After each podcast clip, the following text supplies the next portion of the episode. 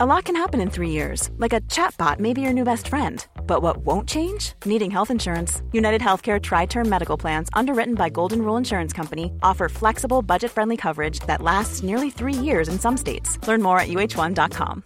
This is Paige, the co-host of Giggly Squad, and I want to tell you about a company that I've been loving, Olive and June. Olive and June gives you everything that you need for a salon quality manicure in one box. And if you break it down, it really comes out to $2 a manicure, which is absolutely insane. It's also so easy to get salon worthy nails at home with Olive and June. The difference between how your nails used to look when you did them yourself and now with the Manny system is a complete game changer. The best thing about Olive and June too is it's a quick dry. Dries in about one minute, lasts for five days, and full coverage in up to one to two coats. Visit oliveandjune.com slash perfectmani20 for 20% off your first system. That's oliveandjune.com slash perfectmani20 for 20% off your first system. Code Source est en vacances, mais pour rester avec vous cet été, on vous propose d'écouter ou de réécouter cinq épisodes choisis par l'équipe. Aujourd'hui, le portrait d'Éric Zemmour, publié la première fois le 14 octobre dernier. Bonjour, c'est Jules Lavie pour Code Source, le podcast d'actualité du Parisien. Il a été condamné pour provocation à la haine raciale le 25 septembre par le tribunal de Paris. Quelques jours plus tard, ses propos sur les mineurs isolés en France entraînaient une énième polémique. S'agit-il vraiment de dérapage? Pour essayer de répondre à cette question, Code Source vous raconte aujourd'hui comment Éric Zemmour est devenu Éric Zemmour, avec deux journalistes du Parisien, Benoît Daragon, spécialiste média, et Alexandre Sulzer du service politique.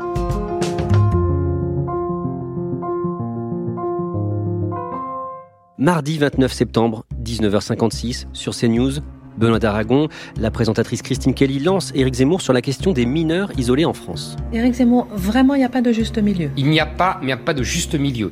Il faut renverser la table. On est quelques jours après l'attaque à la hache devant les anciens locaux de Charlie Hebdo et Éric Zemmour est interrogé sur les mineurs isolés et là il s'enflamme. Tous. Pas tous. Tous, Christine, tous. Pourquoi? Mais parce qu'ils n'ont rien à faire ici, je vous le répète. Et s'ils sont souffrants Ils sont, pays ils sont voleurs, ils sont assassins, ils sont violeurs, c'est tout ce qu'ils sont. Il faut les renvoyer. Attendez, il ne faut même pas qu'ils viennent. Évidemment, des propos qui vont provoquer un tollé, d'abord sur les réseaux sociaux et puis aussi euh, dans la classe politique et qui vont sans doute valoir à Éric Zemmour de nouveaux ennuis avec la justice. Le parquet de Paris ouvre effectivement une enquête pour provocation à la haine raciale et injure publique à caractère raciste. Benoît d'Aragon, Alexandre Sulzer, on va voir ensemble qui est Éric Zemmour et pourquoi il fait aussi souvent parler de lui. Avant d'aller plus loin, il est comment Éric Zemmour en interview, Alexandre Sulzer? Éric Zemmour, en interview, il est comme sur les plateaux, c'est-à-dire qu'il est très dur sur le fond, il ne varie pas évidemment son discours par rapport à ce qu'il dit dans les médias, et sur la forme, il est extrêmement souriant, euh, sympathique, chaleureux, il rigole facilement, il a de l'autodérision, et en même temps, il peut être un peu psychorigide par moment. Par exemple, quand on s'attable à à un café avec lui, il exige à chaque fois un Perrier sans citron.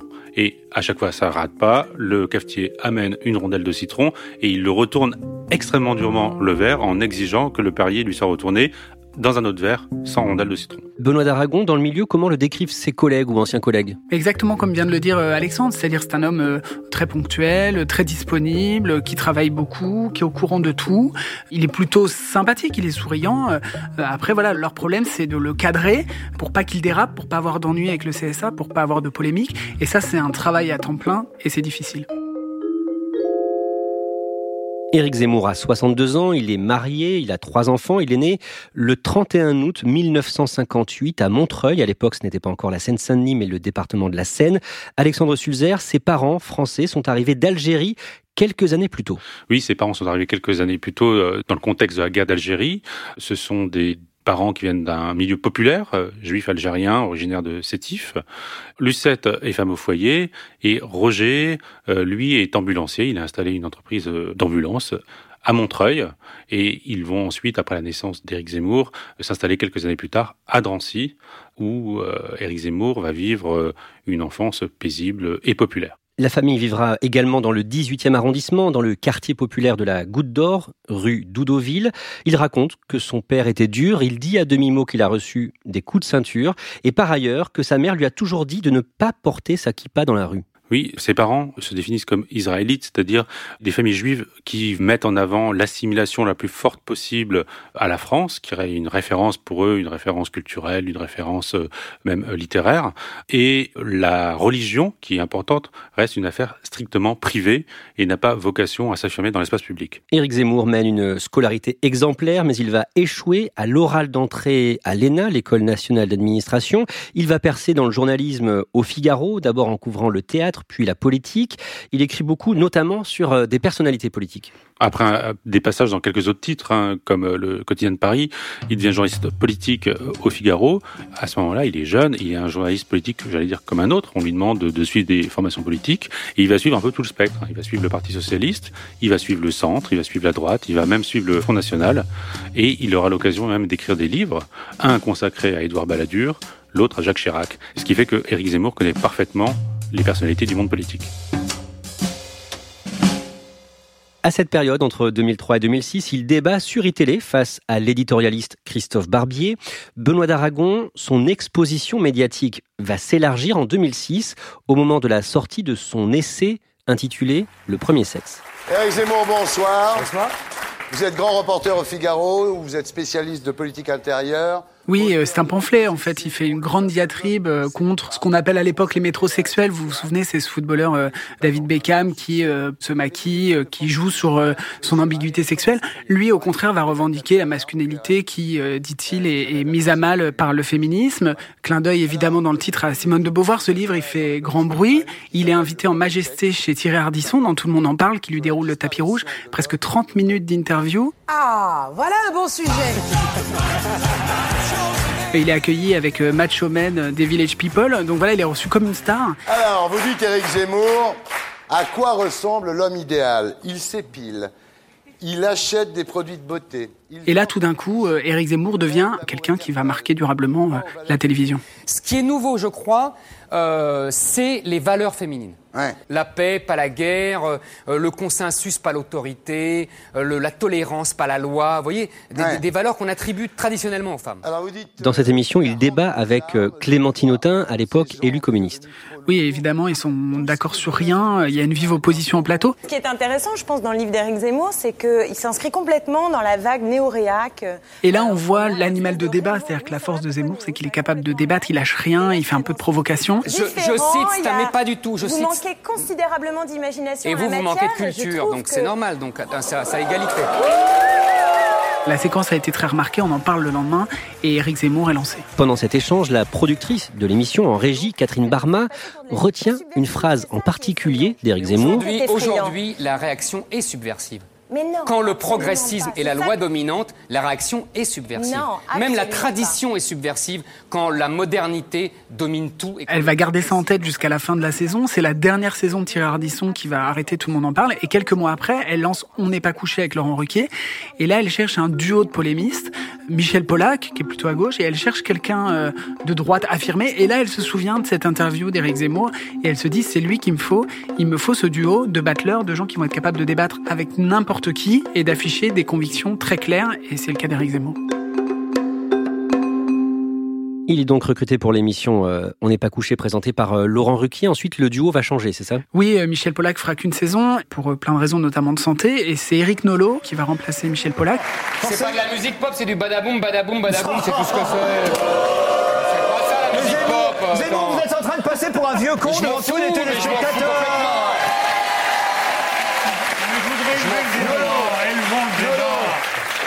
Moi j'ai écouté la musique, c'est pas mal, c'est d'un point de vue littéraire que j'hésite. c'est pas mal, il était devenu fou.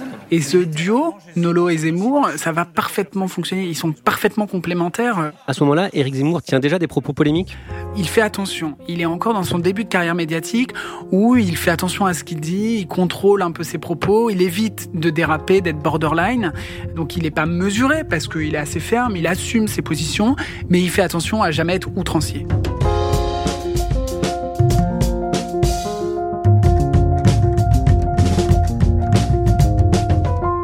Laurent Ruquier ne reconduit pas ce duo en 2011, mais à partir de là, Zemmour et Nolo animent leur propre émission sur Paris Première. Alexandre Sulzer ont fait un saut dans le temps. En octobre 2014, Éric Zemmour publie un nouvel essai, Le suicide français, plus de 500 pages. Il y décrit le déclin de la France, selon lui, depuis les années 70. Le livre entraîne plusieurs polémiques, notamment sur le rôle du régime de Vichy sous l'occupation. Vichy fait un pacte avec le diable. C'est qu'il négocie avec les Allemands et qui dit on vous donne les juifs étrangers et on, et on simplement vous ne touchez pas aux juifs français. En Hollande, Eric, en c'est Pologne. pas, c'est Pétain qui a sauvé les Juifs, c'est la zone libre, c'est les justes, c'est la société du- civile, c'est l'Église qui a sauvé les Juifs français. C'est pas. Pétain. Ça, c'est la doxa dominante. C'est Pétain qui a sauvé les Juifs Je vous, en- je vous engage. Je Pétain a sauvé les Juifs Mais répondez-moi oui, Je non. vous, il a sauvé des juifs français, oui. Éric Zemmour reprend une euh, vieille thèse, une thèse qui aujourd'hui peut paraître complètement anachronique, mais qui a quand même existé dans les années 50, dans les années 60, parmi les nostalgiques de Vichy. C'est une thèse qui aujourd'hui n'a plus aucun crédit auprès des historiens. Après euh, ce qu'on appelait la révolution paxtonienne, c'est-à-dire un livre au début des années 70 de l'historien américain Robert Paxton, qui a démontré en fait que Vichy était totalement dans une politique de collaboration évidemment et a participé activement à la déportation des Juifs. Et Zemmour revient totalement là-dessus, fait un retour historiographique à 180 degrés, ce qui provoque évidemment une polémique sans égale, d'autant plus évidemment qu'on le sait, il est d'origine juive. Dans ce livre, il dit euh, également euh, que les Juifs sont devenus, je cite, une caste intouchable. C'est un énorme succès en librairie. 500 000 exemplaires vendus, disent les articles de l'époque. Benoît d'Aragon, à partir de là, il gagne encore en surface médiatique. Oui, il est présent euh, à iTélé tous les jours, il est présent sur RTL, il est présent euh, dans le Figaro évidemment, et il est invité sur tous les plateaux de télévision. Et Éric Zemmour, il fait de l'audience, il vend des livres, et ça devient voilà un, des intellectuels parce qu'il est devenu plus un intellectuel qu'un journaliste. C'est un des intellectuels qu'il faut avoir sur son plateau parce que c'est la garantie que sur le plateau, il va se passer quelque chose. Dans les années qui suivent, il va multiplier les propos outranciers. Oui, et ça commence à poser des problèmes dans les rédactions qu'il emploie parce que à RTL, par exemple, les journalistes ne veulent pas être associés aux propos tenus par une des signatures de l'antenne sur d'autres antennes, d'autres médias. Et donc ça commence à se crisper dans toutes les rédactions où il travaille. Euh, il va fâcher euh, l'ensemble de la chaîne. En 2014, il va se faire débarquer d'ITélé. Oui, c'est pas sa première polémique en 2014, mais c'est peut-être la plus forte, la première euh, qui va vraiment marquer les esprits. Il accorde une interview au Corriere della Sera, qui est un grand quotidien italien. Dans cette interview, il dénonce euh, le fait que, selon lui, des millions de musulmans de France euh, appliquent le Coran plus que le Code civil. Là, le journaliste italien le relance en lui demandant s'il faut pas expulser ces personnes. Et Éric Zemmour acquiesce en disant que qui aurait cru qu'un million de pieds noirs aurait abandonné l'Algérie revenir en France. Euh, voilà, ça passe pas du tout. La rédaction euh, d'ITélé à l'époque est, vent debout, très en colère qu'une des figures de leur antenne prenne de telles positions. Et la direction d'ITélé va écarter Éric Zemmour, ne veut plus en entendre parler, la coupe est pleine. Et Éric Zemmour fait trop d'outrance, c'est devenu gênant. Et nous faisons un saut dans le temps. En avril 2019, Alexandre Sulzer, il participe à un débat avec le ministre de l'économie Bruno Le Maire au Cirque d'hiver à Paris, organisé par l'hebdomadaire Valeurs Actuelles. Oui, c'est un gros événement organisé par l'hebdomadaire euh, de la droite de la droite, où sont conviés de nombreuses personnalités assez euh, prestigieuses, entre guillemets, euh, Philippe de Villiers, Michel Houellebecq. Et je vous demande d'applaudir vraiment très fort Bruno Le Maire et Éric Zemmour. qui débat directement avec le ministre de l'économie d'égal à égal, si je puis dire. C'est-à-dire que il était journaliste, il est devenu polémiste, il devient presque un homme politique en tant que tel. Là, vous n'êtes plus d'accord parce que c'est l'Europe qui réussit. Mais pas du oui, tout. Je suis d'accord pour l'Europe des nations, mais vous dites, quand les mais je nations vous dis que l'Europe a fait le contraire. Et l'Europe Elle a a su- désarmé les nations. Mais l'Europe Et il demande à la fin à Geoffroy Lejeune, de Valeurs Actuelles, l'organisateur de l'événement, de lui en organiser un avec Emmanuel Macron. Il aimerait faire de la politique? Éric Zemmour a toujours eu la tentation de faire de la politique. Il a comme référence Napoléon Bonaparte, qui est un intellectuel qui est passé à l'action. C'est toujours une tentation chez lui.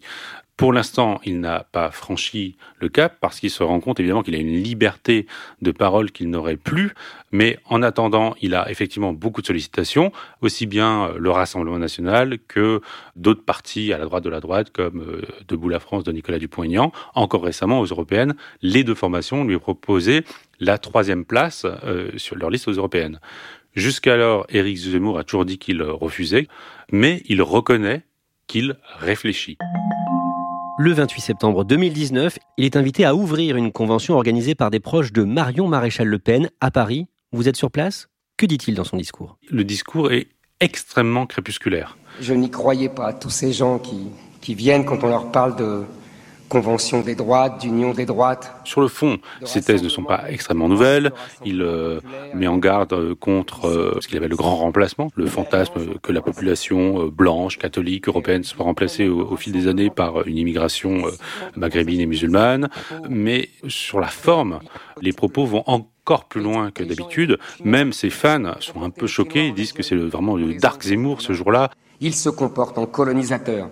Les caïds et leurs bandes s'allient à l'imam pour faire régner l'ordre dans la rue et dans les consciences, selon la vieille alliance du sabre et du goupillon, en l'occurrence la calache et la djellaba. Il dit qu'il va falloir que les Français de souche prennent les armes. C'est presque un appel à l'insurrection armée. Benoît d'Aragon, tout cela est diffusé en direct à la télé sur LCI. ce qui fait que ça passe pas inaperçu. Il y a des téléspectateurs euh, qui sont en train de regarder et donc le CSA se saisit parce que évidemment ça crée un tollé et à LCI ça crée un embarras total. Les journalistes sont foudrage qu'on ait offert une telle tribune à un tel polémiste et euh, la direction d'LCI a reconnu une erreur, a été obligée de s'excuser publiquement euh, en interne et même dans les médias pour dire qu'ils avaient fait une énorme erreur en diffusant ce discours. Le discours est tellement violent qu'il tue en réalité la convention de Marion Maréchal. L'objectif de Marion Maréchal, c'était de lancer un peu une dynamique politique en sa faveur, et le tollé est tel que tout le monde ne parle que d'Éric Zemmour. Le 25 septembre, il est condamné pour ce discours pour injure et provocation à la haine, 10 000 euros d'amende. Le tribunal de Paris estime en résumé qu'Éric Zemmour a désigné les Français musulmans et les immigrés musulmans comme des criminels et des colonisateurs et que ceci constitue, je cite, une exhortation, tantôt implicite, tantôt explicite, à la discrimination et à la haine à l'égard de la communauté musulmane et à sa religion. C'est donc quatre jours après cette décision de justice qu'Éric Zemmour va tenir ses propos sur les mineurs isolés en France, sur CNews. Benoît d'Aragon, d'abord, que fait-il aujourd'hui sur CNews? Éric Zemmour, il participe tous les jours à une émission à 19h qui s'appelle Face à l'info. Elle est présentée par Christine Kelly, qui est une ancienne membre du CSA. Mais en réalité, c'est l'émission d'Éric Zemmour. Il débat tous les jours avec un chroniqueur différent et euh, il a carte blanche. C'est une tribune inespérée pour lui. Finalement, Alexandre Sulzer, cette émission, est-ce que ce n'est pas sa manière à lui de faire de la politique? Lui a l'impression déjà d'en faire. Il revendique de vouloir pénétrer le cerveau des gens, ce qu'on appelle la métapolitique, en référence à Antonio Gramsci, c'est-à-dire gagner la bataille des idées qui, selon ce philosophe marxiste italien, précède à chaque fois les victoires électorales. Et c'est exactement ce qu'a théorisé Éric Zemmour. Il fait de la politique en zemmourisant la société française, avec une politique d'entrisme dans les médias assez euh, proche de celle que suivaient euh, les trotskistes euh, à la grande époque. Quel est son but? Éric Zemmour, il veut que ses idées arrivent au pouvoir, qu'elles triomphent. Il n'est pas là juste pour le strict débat des idées. Et pour cela, il pense qu'il faut absolument, à ses yeux, faire battre Emmanuel Macron. Il constate qu'aujourd'hui, c'est compliqué, qu'Emmanuel Macron a réalisé la synthèse des bourgeoisies, d'après lui, la bourgeoisie de gauche, la bourgeoisie de droite, qui se sont unies et qu'il faut à la fois agréger le vote des classes populaires et d'une partie des classes moyennes. Et le thème fédérateur, à ses yeux, pour y réussir, c'est le combat civilisationnel, ce qu'il appelle la guerre des races, le thème de l'islam et le thème de l'immigration. Est-ce qu'il risque d'être remercié aujourd'hui de CNews Non, parce que CNews est venu le chercher pour ça ils l'ont embauché en connaissance de cause. Ils n'ont pas embauché un journaliste du Figaro qui s'est un peu radicalisé. Ils ont pris Éric Zemmour avec ses polémiques. Et c'est ce que viennent chercher les gens. La chaîne a vu ses audiences décoller depuis qu'Éric Zemmour est arrivé. Et tous les soirs à 19h, CNews devient la première chaîne d'info, largement devant BFM TV. Donc pour eux, le pari est plus que réussi. Et il est aussi soutenu par euh, le propriétaire du groupe Canal+, dont fait partie CNews, Vincent Bolloré. Oui, Vincent Bolloré est très content euh, d'avoir Eric Zemmour, ils s'entendent très bien, ils échangent plusieurs fois par semaine. D'abord, Vincent Bolloré voit les revenus publicitaires qui s'accumulent, et puis il est aussi tout à fait content de donner la parole à cette droite-là. Donc on n'a pas fini de le voir à l'antenne de CNews? Non, bien sûr que non. Les audiences sont telles que évidemment ils vont le garder à l'antenne le plus longtemps possible. Leur but, c'est qu'il soit là à commenter tous les jours toute la campagne présidentielle 2022.